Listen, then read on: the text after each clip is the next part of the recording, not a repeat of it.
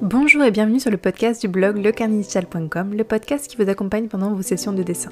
Je suis Sandre, votre hôte, et j'enseigne le dessin en ligne à quiconque est prêt à oublier tout ce qu'il sait sur cet art, et ce, même si vous pensez n'avoir aucun talent. Le podcast est disponible sur toutes les plateformes, alors pensez à vous abonner pour recevoir des astuces et conseils de professionnels, comprendre leur psychologie et progresser en dessin autrement. Bonjour à tous et bienvenue dans ce tout nouveau podcast tiré du blog lecarnetdigital.com. Je suis Sandre et aujourd'hui je voudrais vous parler euh, d'un sujet qui est assez générique, général. Le sujet c'est comment faire un bon dessin ou comment produire un bon dessin. Euh, alors en fait, ce sujet m'a été inspiré d'une lecture euh, assez récente euh, tirée du livre Unscripted par MJ de Marco. bon, à la base c'est un livre plutôt financier, etc. Donc c'est un peu barbant, mais je trouvais que la métaphore qui était donnée dans ce livre était vraiment très intéressante et je voudrais un petit peu l'adapter à ma sauce pour vous en parler à propos du dessin. Donc j'imagine que ça vous est déjà arrivé de produire un dessin, de faire un dessin, et euh, un dessin sur deux peut-être est raté ou ne vous convient pas. Euh, ça peut être un dessin sur deux, comme ça peut être un dessin sur trois, sur quatre, etc. Souvent c'est euh, assez corrélé à la confiance qu'on a en soi et en son dessin, et aussi euh, au niveau euh, qu'on a tout simplement. Si vous débutez en dessin, peut-être que vous avez remarqué que euh, vous êtes rarement fier de vos dessins. Il y a peut-être un dessin sur 10, sur 20 où vous êtes vraiment fier et petit à petit vous allez être de plus en plus fier de vos dessins.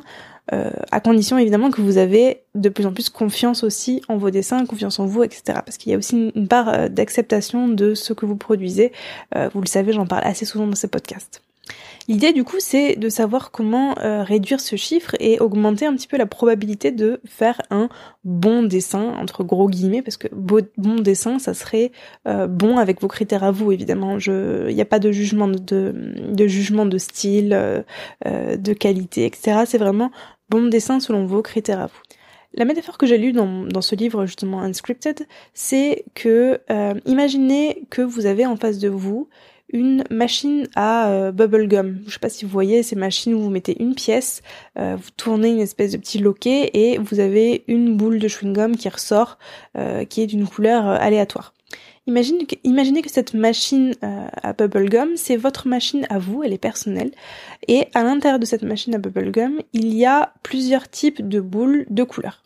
Quand vous débutez, il n'y a que trois types de couleurs dans cette machine à bubblegum. La première, c'est les boules blanches. Les boules blanches, en fait, ça représente les dessins où euh, il se passe rien. Si vous voulez, le dessin est pas intéressant, euh, il ne vous a rien appris, vous n'en êtes pas spécialement fier. C'est un peu le dessin, euh, si vous voulez, un peu exercice, mais qui vous a pas appris grand chose. Ça pourrait être notamment, en tout cas, c'est ce que je pense, euh, être les euh, dessins qu'on fait par exemple en cours de modèle vivant, où en fait on n'a pas vraiment euh, appris quelque chose de manière consciente et du coup ben on saurait pas trop comment reproduire ce truc là euh, pour un autre dessin. Donc ça c'est la boule blanche.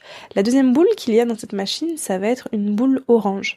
Là la boule orange elle est beaucoup plus intéressante parce qu'elle représente les dessins qui ne sont peut-être pas géniaux en termes de, de qualité si vous voulez, mais par contre ils vous ont apporté une expérience, ils vous ont apporté une connaissance, ils vous ont apporté quelque chose qui va euh, améliorer ensuite vos dessins. Enfin, il y a une seule boule dorée. Et cette boule dorée, c'est le dessin euh, dont vous serez fier, euh, qui vous plaît et qui, selon vos critères, sont, euh, enfin, est un entre guillemets bon dessin. Imaginez que quand vous débutez le dessin, vous avez surtout beaucoup de boules blanches, quelques boules oranges et une seule boule dorée dans cette machine à bubblegum.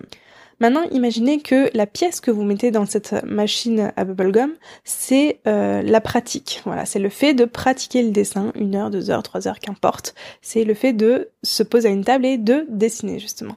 Donc vous allez en quelque sorte sacrifier votre temps, donc sacrifier le temps que vous passez à dessiner en mettant votre temps dans la machine, donc la pièce dans la machine, et en échange, vous allez avoir euh, une boule euh, de chewing-gum, qui est en fait un dessin.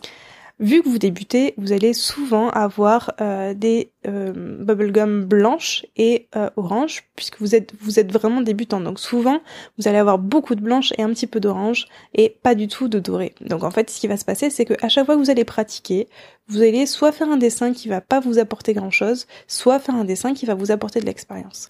Et de temps en temps, vous allez avoir la chance de produire un dessin qui vous plaît particulièrement, où il y a une qualité euh, particulièrement voilà importante, ou qui correspond à un style qui vous plaît, etc.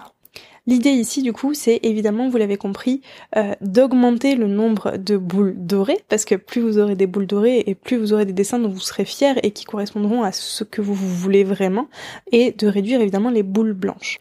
Et ce qui se passe en fait, c'est que à chaque fois que vous mettez une pièce dans cette euh, machine à bubblegum, euh, le tirage change si vous voulez. Au début, quand vous commencez, vous avez que des blanches, pratiquement que des blanches et de temps en temps des oranges.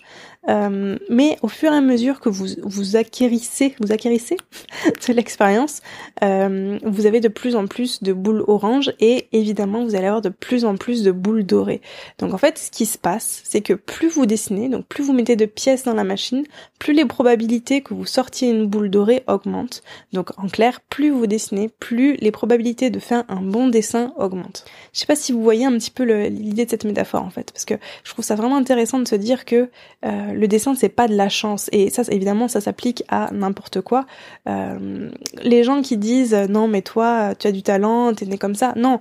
Alors ok certaines personnes ont peut-être euh, des, machines à bubblegum qui euh, comportent peut-être plus de boules dorées ou plus de boules oranges et très peu de, de blanches, mais qu'est-ce qui s'est passé en fait? C'est tout simplement que ces personnes elles ont mis à profit les dessins qui étaient des dessins exercices entre gros guillemets encore une fois. C'est des dessins qui sont pas là pour devenir des justement des boules dorées, mais plus qui vont vous aider à atteindre un jour une boule dorée en fait. Et ça c'est quelque chose que j'essaye vraiment de partager au maximum parce que souvent on a tendance à se dire euh, quand je dessine et que je fais un dessin, je veux à tout prix que ce soit une boule dorée. Voilà, c'est je veux que les résultats soient une boule dorée. Le problème c'est que quand on débute, euh, les probabilités elles sont quand même très amoindries d'avoir une boule dorée.